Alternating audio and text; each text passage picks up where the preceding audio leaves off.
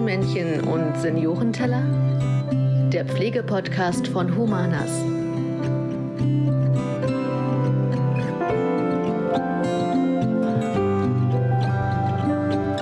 Hallo und herzlich willkommen zu unserer neuesten Folge von Kastanienmenschen und Seniorenteller, dem Humanas Pflegepodcast. Heute haben wir eine etwas kränkliche Jenny mit an Bord. Hallo. Und ähm, ein Gast, der nicht bloß bei Humanas tätig ist, sondern auch den Grund der Folge mitbringt, nämlich die Humanas Stiftung. Ina Katlowitz. Hallo. Ja, hallo. Wer bist du denn eigentlich? Was machst du? Und ähm, warum sitzen wir heute hier?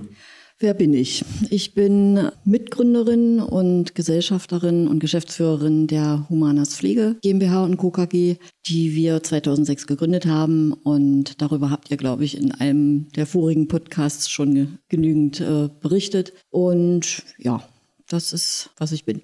Genau, und du arbeitest immer noch bei Humanas und bist im Büro. Wir sitzen genau. gerade wieder in Kolbitz. Letztes Mal genau. beim Sport waren wir beim, beim, FCM, jetzt sitzen wir wieder in Kolbitz. Mhm. Und ähm, was hat es mit der Stiftung auf sich?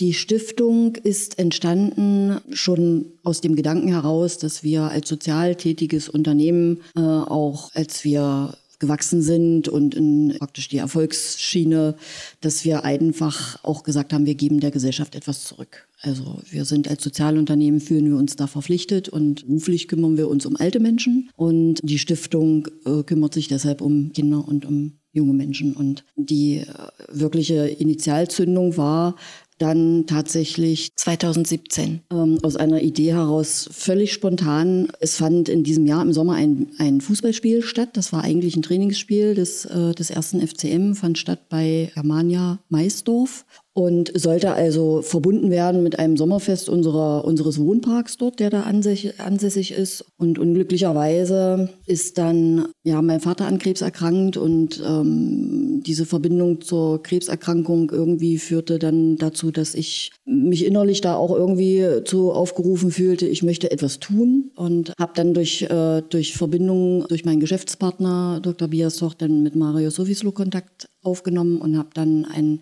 weiteren Kontakt gekriegt zu einem Botschafter der äh, mitteldeutschen Kinderkrebsforschung. Und wir haben dann zusammen äh, mit dem Dirk Weinrich damals, also innerhalb von einer Woche, diese ganze Veranstaltung umgeplant und haben daraus ein Benefizspiel gemacht. Und es kam auch tatsächlich einiges an Geld zusammen. Und so ist dann die Idee entstanden, weil wir gemerkt haben, wie wir doch mit unseren Netzwerken und mit dem, was wir so mitbringen als Unternehmen in der Region, dann auch bewegen können. Ja, wie viele Menschen wir zusammenbringen und dass jeder, jeder Cent Prozent äh, in der Masse dann eben einfach am Ende viel Geld ausmacht und haben dann gesagt, also das kann man nicht einfach so brach liegen lassen, diese Ressourcen nutzen wir. Und dann ist äh, die Idee der Stiftung geboren gewesen. Und dann war auch relativ schnell klar, dass wir dann in Richtung Unterstützung von Kindern und Jugendlichen gehen wollen.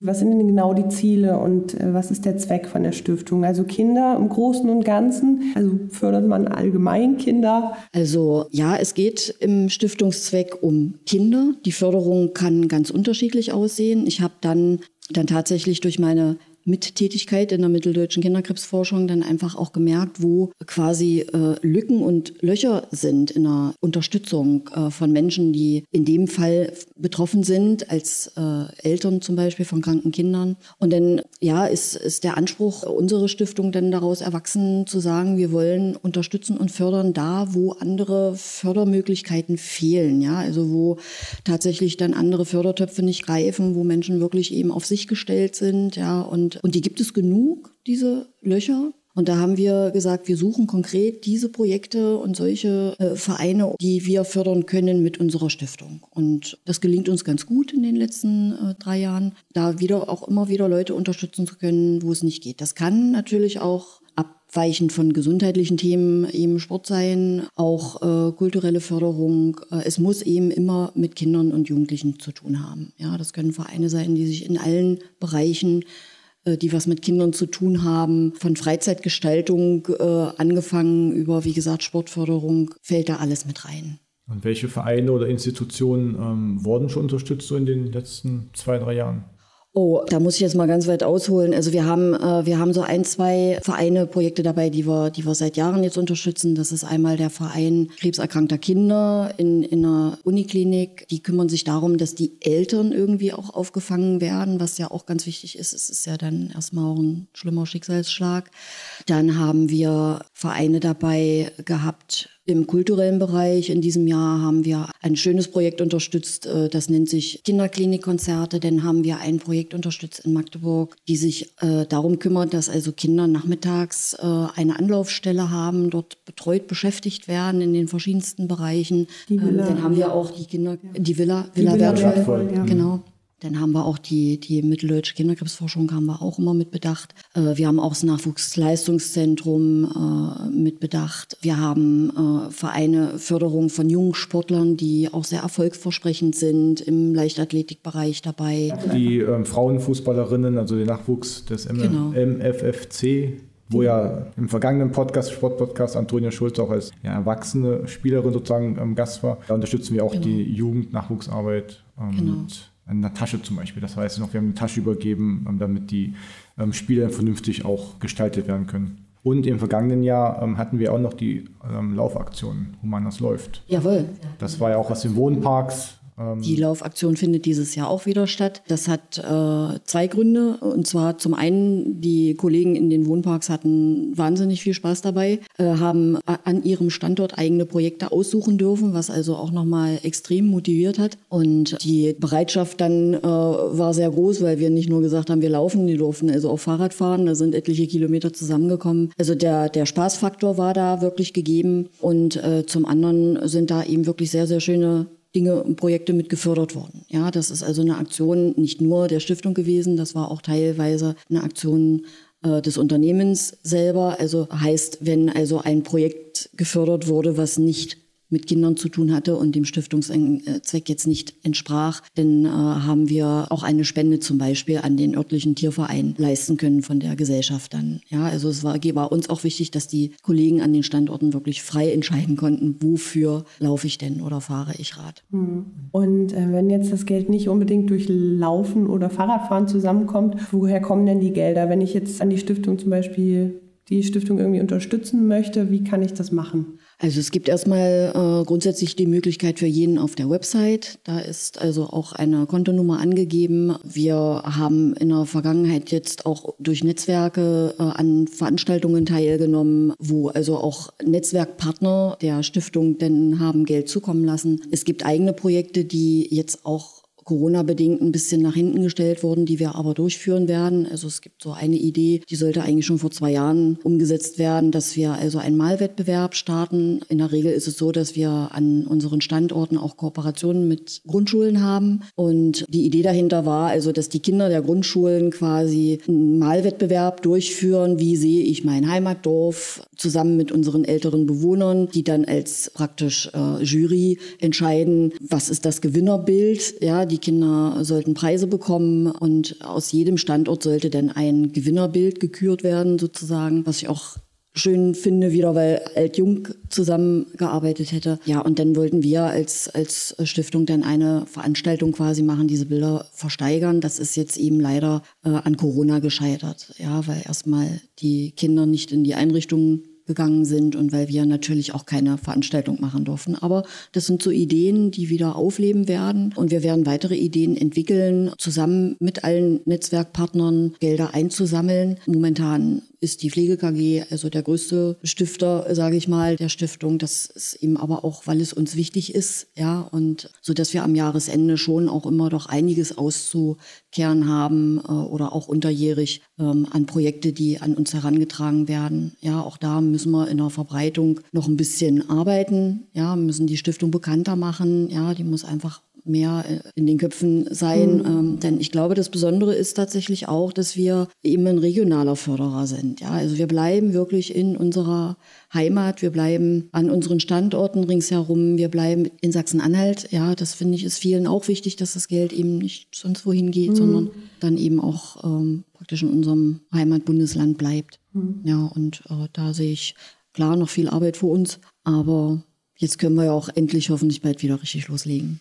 Gibt es denn auch die Möglichkeit, in einem Wohnpark Geld zum Beispiel bar zu spenden? Die Möglichkeit gibt es. Also es finden ja in den Wohnparks regelmäßig jahreszeitliche äh, Veranstaltungen statt. Äh, Sommer, Herbst, Fest, Fasching, wie auch immer. Wir backen ja sehr viel selber, wir kochen sehr viel selber, wir machen also sehr viel auch im, im Rahmen der Alltagsbegleitung mit unseren Bewohnern. Bis hin zu der Idee, dass in Osterwieck eine Kooperation mit einem Schülerverein äh, besteht, wo wir Material auch zur Verfügung stellen. Da werden Seifen hergestellt oder Marmeladen oder wie auch immer. Und ja klar kann man dann natürlich bei solchen Veranstaltungen Veranstaltung eben sagen, das Kuchenstück ist jetzt nicht umsonst, wir wollen aber nichts für haben, sondern da steht eine Spendenbox und spendet doch, was immer ihr wollt. Von einem Cent angefangen, was es euch wert ist. Und das kann man äh, jederzeit machen. Also so kommen auch, denn natürlich bei 18 Wohnparks im Laufe eines Jahres schon auch an Bargeldspenden einiges, äh, einiges zusammen. Und auch das läuft ja jetzt erst wieder an, wenn wir wieder auch in der, in der Öffentlichkeit, sage ich mal, Veranstaltungen machen dürfen in den Wohnparks. Nochmal zurück zu den Projekten, die unterstützt werden. Man ist quasi in der in der Stiftung sehr offen dafür, für Vorschläge. Wenn mir jetzt jemand einfällt, eine Institution, ein Verein, dann könnte ich quasi an sie herantreten, beziehungsweise auch vielleicht dem Pflegedienstleiterinnen Bescheid sagen? Oder wie könnte ich quasi es kommunizieren, wenn ich jetzt denke, hier meine Fußballmannschaft, die Mädels, die sollten mal unterstützt werden? Ja, das ist also über mehrere Kanäle möglich. Also die Kontaktaufnahme kann jetzt über die Website erfolgen. Sie kann über die Standorte, über die Ansprechpartner, sprich die Wohnparkleiter erfolgen. Die Ideen kommen ja ganz oft auch aus den Mitarbeitereien, ja, die dann Kinder in Vereinen haben beispielsweise, wo es hinten und vorne klemmt. Ja, wir wissen alle, dass durch Corona auch die kleinen Sportvereine einen unheimlichen Abfluss an Mitgliedern hatten. Ja, ähm, dass da auch wirklich jeder Cent gern gesehen ist. Das können Sachspenden sein, Anfragen. Ja, also die Möglichkeit, uns anzusprechen, ist immer da. Man kann auch mit größeren Projekten an uns herantreten, ja, über die Website brieflich äh, äh an die Stiftung, an die Stiftungsadresse, ja, die auch im Internet veröffentlicht. Also das ist eigentlich ein relativ einfacher Weg und das Kuratorium der Stiftung entscheidet dann eben, bei kleineren Sachen ist dieser, sage ich mal, Verwaltungsakt sozusagen ganz, ganz klein. Ja, da wird oft ganz spontan und sofort entschieden. Bei größeren Projekten mit größeren Be äh, Geldbeträgen entscheiden dann eben, äh, entscheidet auch das Kuratorium, ja, über die Projekte. Wir müssen schon schauen, äh, dass wir das, was wir zur Verfügung haben, auch bestmöglich eben verteilen. Hm. Und nur der Vollständigkeit halber, die ähm, Website ist humanas-stiftung.de, falls sich jetzt jemand dazu aufgerufen fühlt, gerne mal gucken gehen. Und abgesehen von der Stiftung, die äh, viele Projekte mit Kindern vor allem unterstützt, unterstützen wir als Humanas ja aktuell auch einige Flüchtlinge aus der Ukraine. Was genau wir da machen und was die Hintergründe sind, darüber hat Fabian mit Dr. Biastoch gesprochen. Ich sitze hier mit Dr. Jörg Biastoch zusammen. Hallo. Und ja, am besten stell dich doch bitte einmal kurz vor, wer du bist und was du bei Humanas machst. Ja, mein Name ist Jörg Biastoch, ich bin Geschäftsführer Gesellschafter und Gründer der Humanas Gruppe. Wer mehr darüber erfahren möchte, kann auch einfach unsere zweite Podcast-Folge hören, denn dort haben wir ganz ausführlich über die Geschichte von Humanas gesprochen und über die ganzen Hintergründe. Nun soll es aber darum gehen, welche Verbindungen denn Humanas mit der Ukraine hat. Das ist eigentlich eine längere Geschichte. Ich war im Frühjahr 2017, ich glaube, das erste Mal mit der IHK in der Ukraine, in der Partnerregion Dnipro. Das ist also so im östlichen Bereich der Ukraine, aber noch nicht Ostukraine um dort einfach Unternehmenspartnerschaften zu finden, an einer Fachkräftebörse teilgenommen. Und so sind meine Berührungspunkte gewesen. Unabhängig davon bin ich auch mit einer Ukrainerin verheiratet. Und was hat Humanas in Bezug auf den Bau mit der Ukraine zu tun? Wir haben im Endeffekt damals ähm, 2018 dann eine Firma kennengelernt in Kiew, die Fertigteilhäuser herstellt, also sogenannte Holzrahmen-Ständerbauweise errichtet, die auch schon in Deutschland und Süddeutschland besonders auch präsent ist und dort arbeitet oder gearbeitet hat. Und wir haben dann gemeinsam ab 2018, 2019 kooperiert. Das heißt also, diese Firma produziert unsere Standorte in Kiew in einem Werk dort. Und ähm, diese Elemente werden dann hier in Deutschland fertig montiert mit den Arbeitern dieser Firma. Was bedeutet der Krieg in der Ukraine nun für Humanas?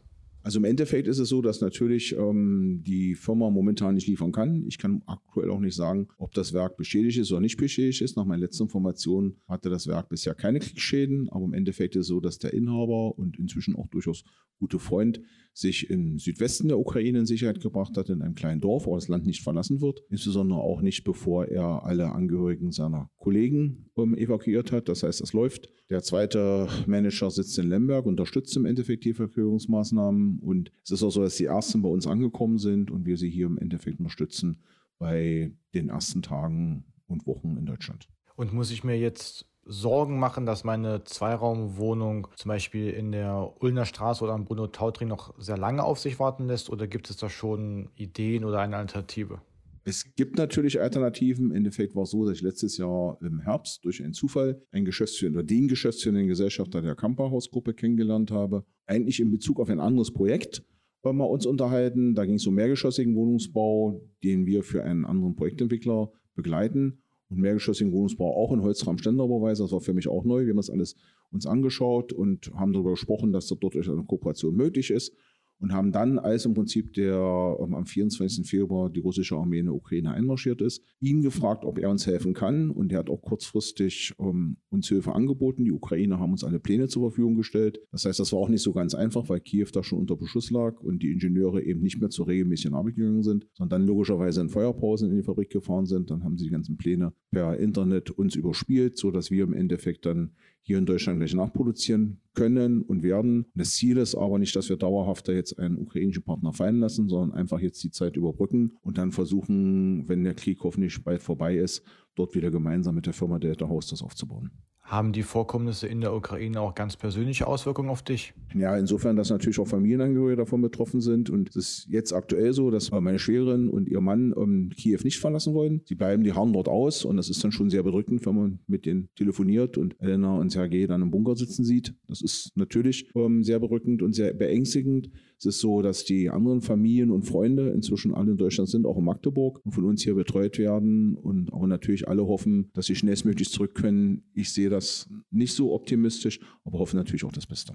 Du hast es schon angesprochen, von uns betreut werden. Seit Kriegsausbruch haben die Teams in unseren Wohnparks ganz, ganz viel gesammelt und sich gekümmert und gemacht und getan. Aber was hat denn Humanas noch alles gemacht?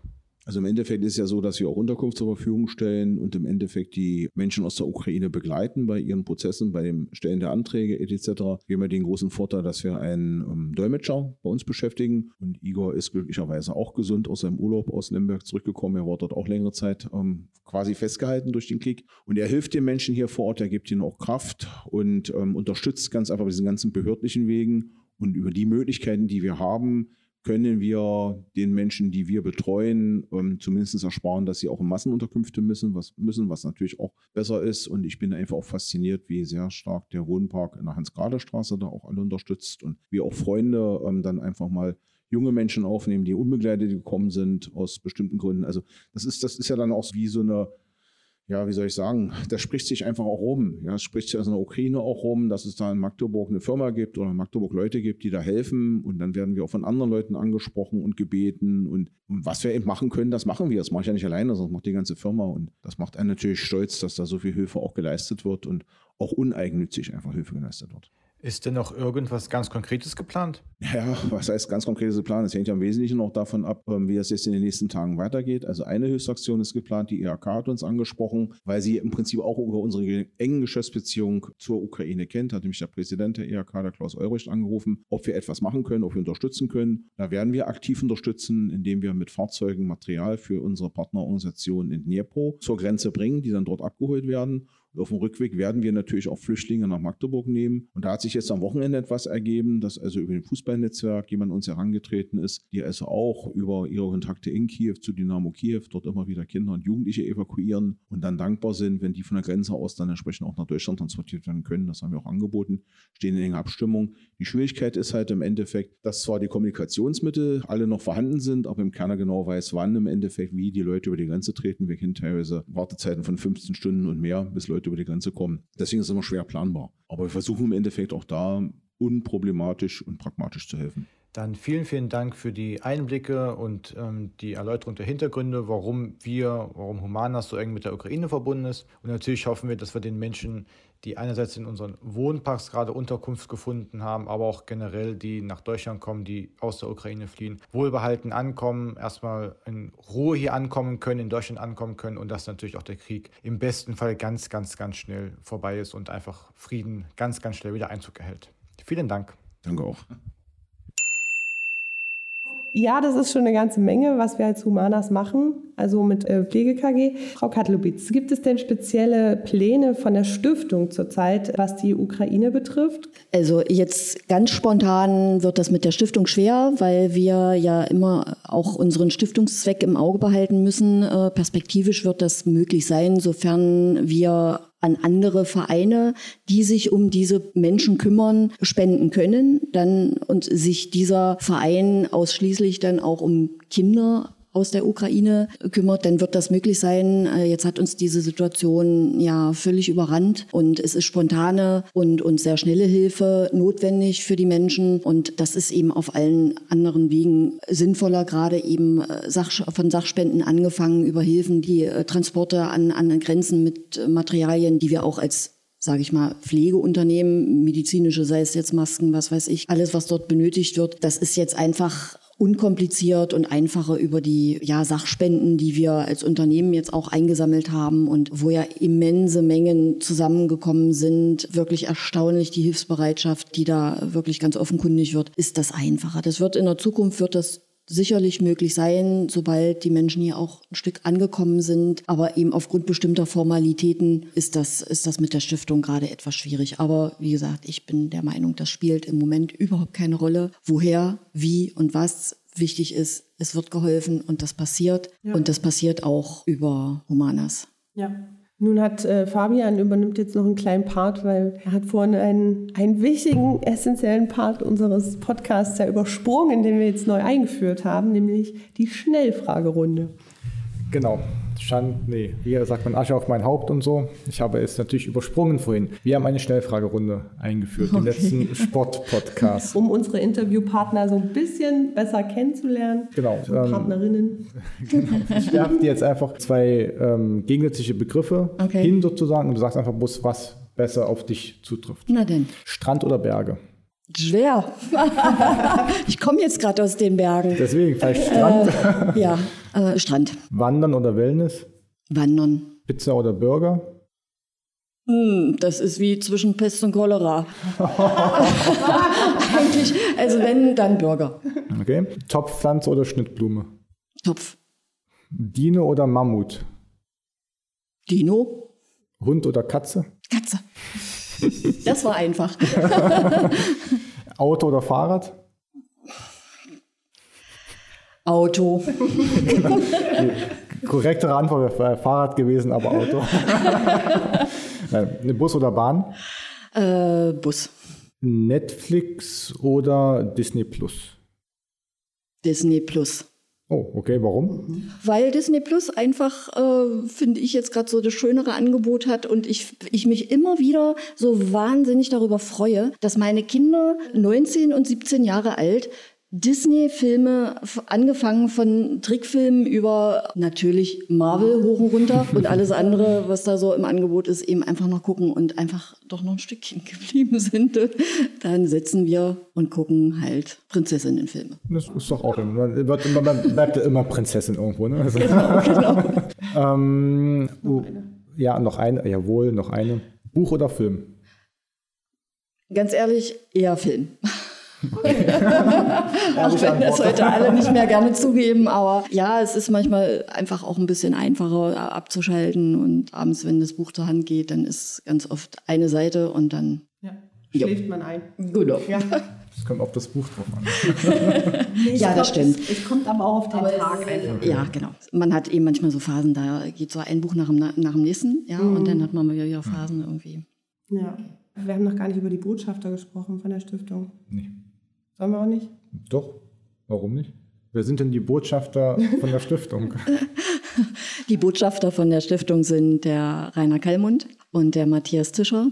Worüber ich mich auch sehr freue. Auch die beiden konnten wir aufgrund der nicht stattgefundenen Veranstaltungen wenig in Anspruch nehmen. Aber auch das, denke ich, die Bereitschaft ist nach wie vor da bei beiden. Auch das werden wir jetzt in naher Zukunft, wenn wir wieder so Richtung Normalität gehen, dann auch gnadenlos ausnutzen.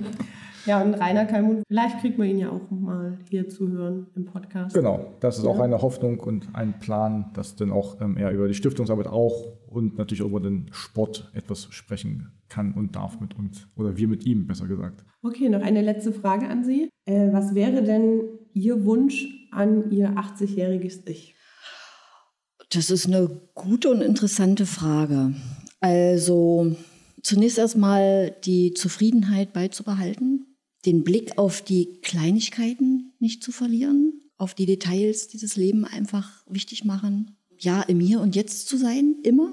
Das wünsche ich mir, weil das einfach ein bisschen sorgenfreier ist, statt äh, immer schon so weit in, in, in, Voraus, ja, oder sich über vergangene Dinge, die man nicht mehr ändern kann, Gedanken machen, zu machen. Ähm, das ist so mein Wunsch, gesund zu sein natürlich, ganz klar meine Kinder in einem tollen Beruf, der ihnen Spaß macht, auch wenn er vielleicht nicht so einträglich wäre, aber in dem sie einfach eine erfüllte Aufgabe haben. Das wäre noch so ein ganz großer Wunsch. Ja, und dass einfach das Unternehmen gedeiht, solide dasteht, wir immer in der Lage sind, auch in den nächsten Jahren die Menschen, die uns anvertraut sind, sowohl die Menschen, die bei uns leben, als auch die Menschen, die bei uns arbeiten, mit Fürsorge und ja, Achtsamkeit einfach weiterhin so äh, begleiten. Ja, Wünsche gibt's viele, aber das sind so die, denke ich, so meine, meine Hauptwünsche. Einfach so ohne Sorgen und ja, bei all dem was wir jetzt gerade so erleben, ist immer, ich weiß nicht, ob ihr das kennt, ja, wenn man so nach Wünschen gefragt wird, so, dass dann so eine ganze Litanei kommt und am Ende kommt,